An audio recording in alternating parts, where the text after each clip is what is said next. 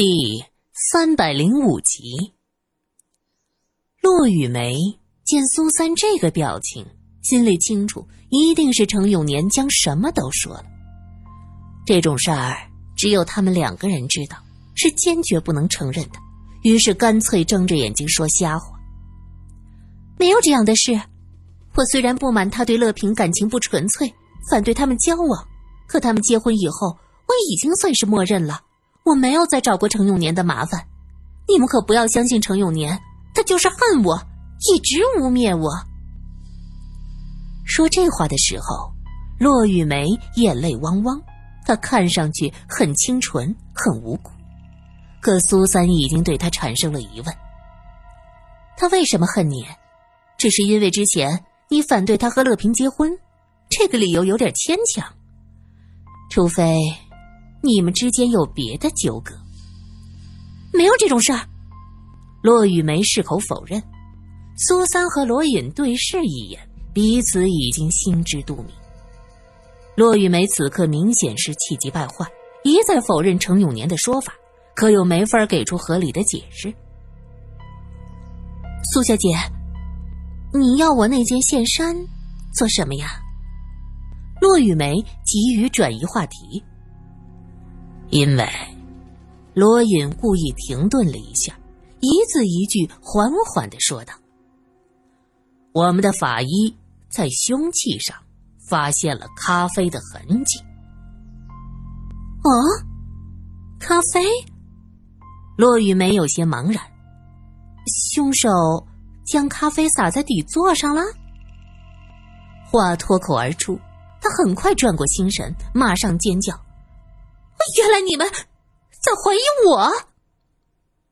骆雨梅的反应很正常，苏三看不出做戏的成分。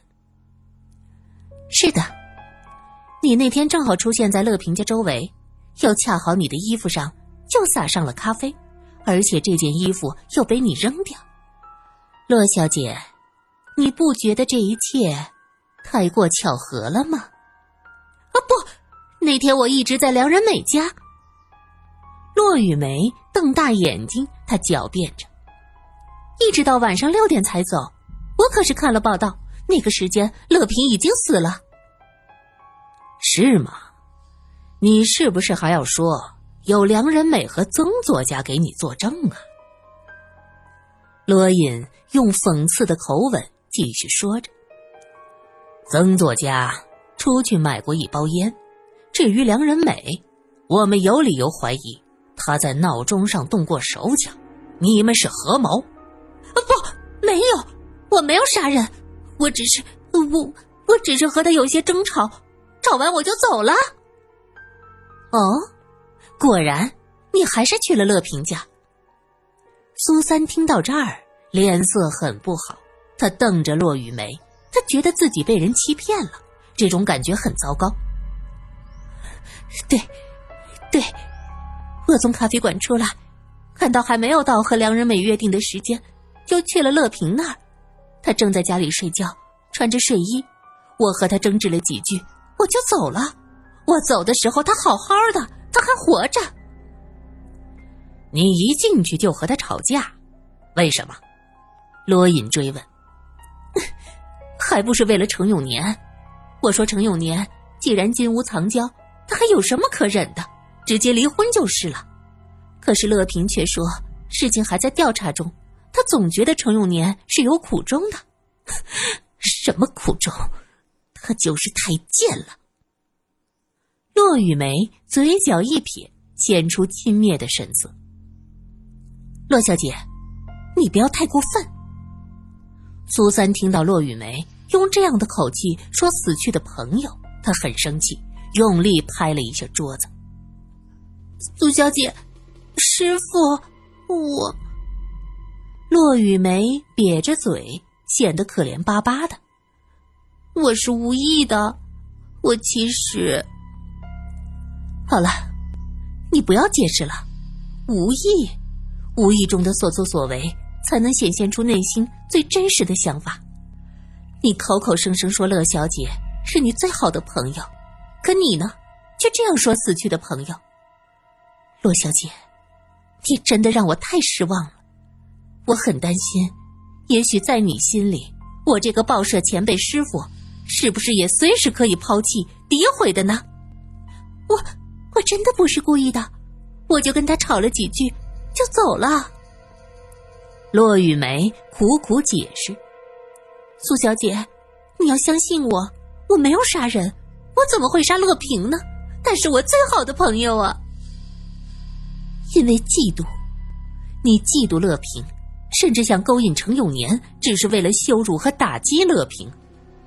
你既然能背后搞这些小动作，那杀人也很正常。”苏三冷冷的说着：“嫉妒。”嫉妒，对，我是嫉妒他，嫉妒的发疯，可我真的没有杀人。对，我听说乐平是被重物砸死的，那砸的时候一定要出血吧？我到梁仁美家去的时候，我的身上没有血迹，不信你们去问梁小姐和曾作家，我穿的是白线衫，要是有血，很容易看到。你可以进门。就脱下线衫，同时那件白线衫也被你扔掉，毁灭证据。你做的很好。苏三盯着骆雨梅，目光冰冷。苏小姐，我真的没有杀人，我只跟他吵了几句。为什么你们不肯相信我？骆雨梅哭哭啼啼，因为涉嫌杀人，骆雨梅被暂时羁押在警局。见苏三扭头就走，他扑上前抱着苏三的胳膊痛哭。苏三没有回头，只是用力的挣了一下，将他的手甩开。何必呢？种种疑点都指向你，骆玉梅。换做你是警察，你会怀疑谁？我不知道，我不知道为什么会这样。骆玉梅声泪俱下。罗隐拉了苏三一下，将骆雨梅甩到一边。这个案子还有疑点。走出警局，罗隐抬头看着碧空万里，深深的叹了口气：“你是说，梁仁美那儿？对，梁仁美为什么在闹钟上动手脚？骆雨梅不承认和他合谋杀人，那梁仁美到底是为了什么？”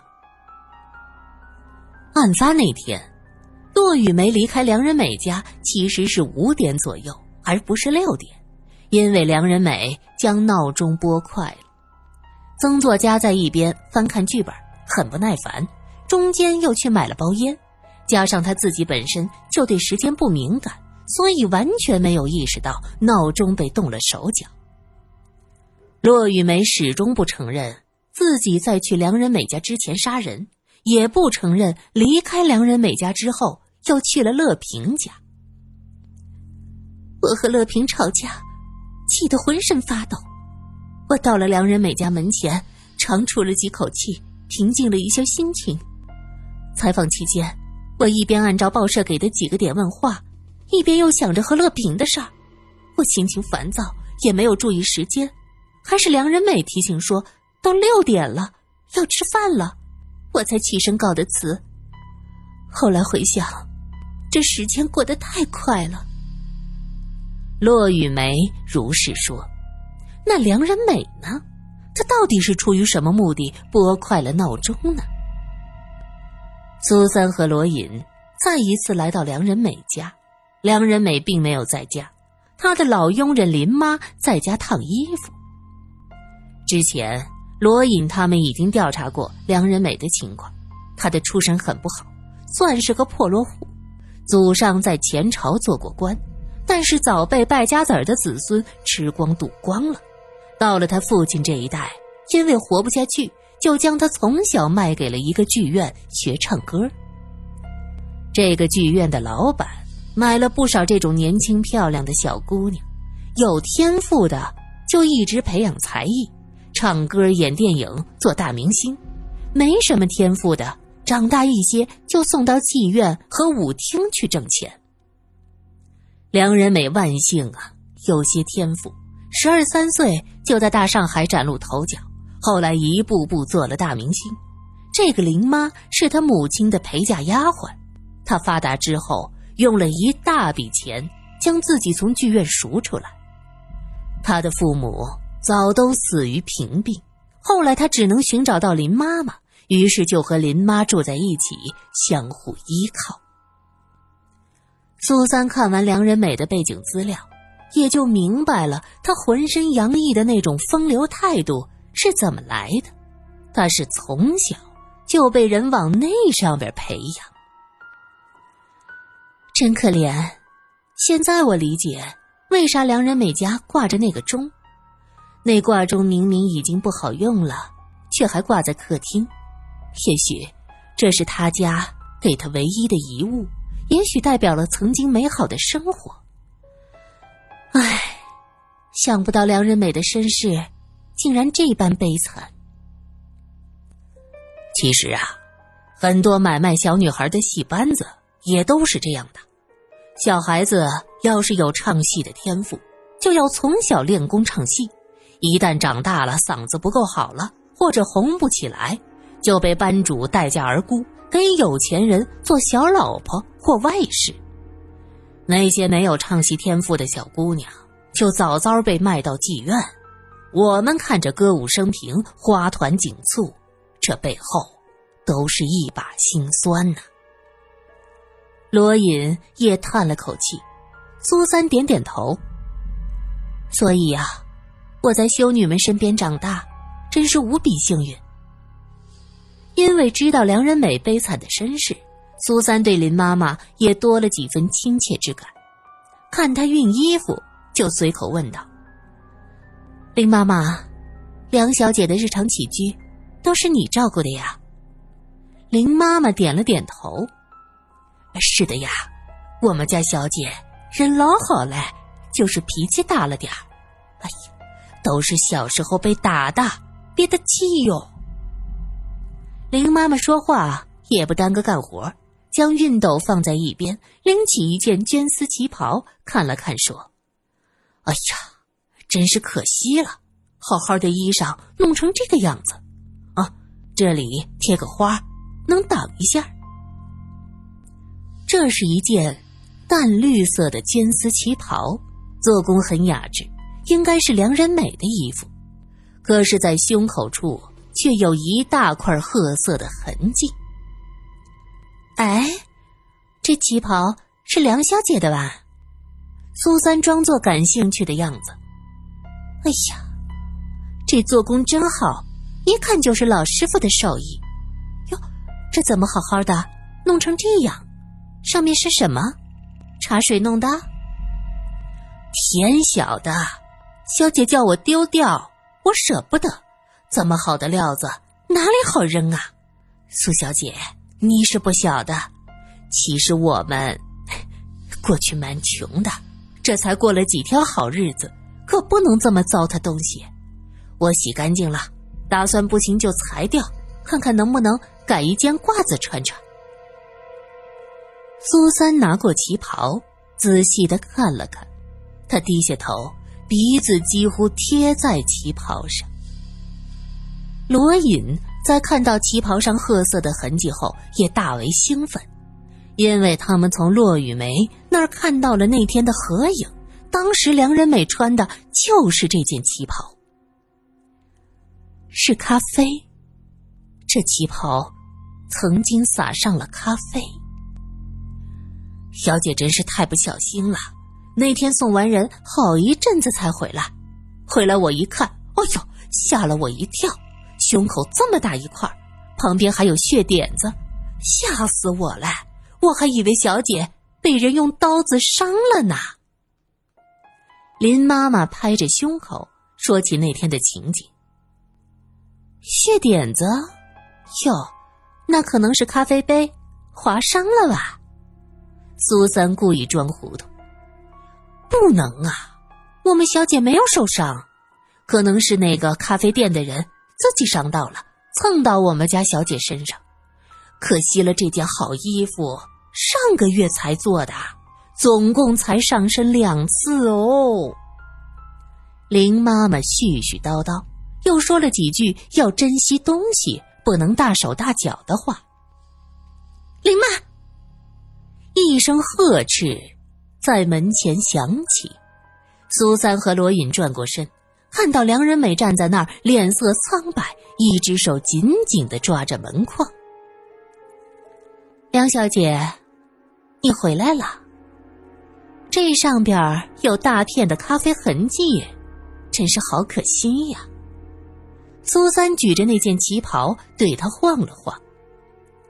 梁仁美踉跄几步过来，一把抢过那件旗袍，用力的团成一团扔在地上。他恶狠狠的看着林妈，喊着：“不是叫你丢掉吗？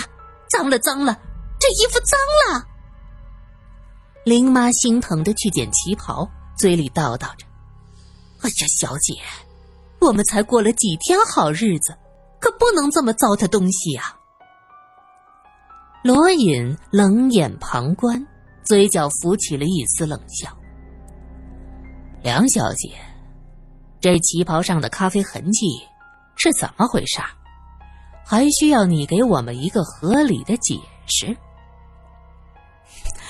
我喝咖啡洒到身上了，不行吗？梁仁美眉毛一扬，虚张声势。咖啡洒了没问题。可要是和拨快了闹钟配合来看，就很有问题了。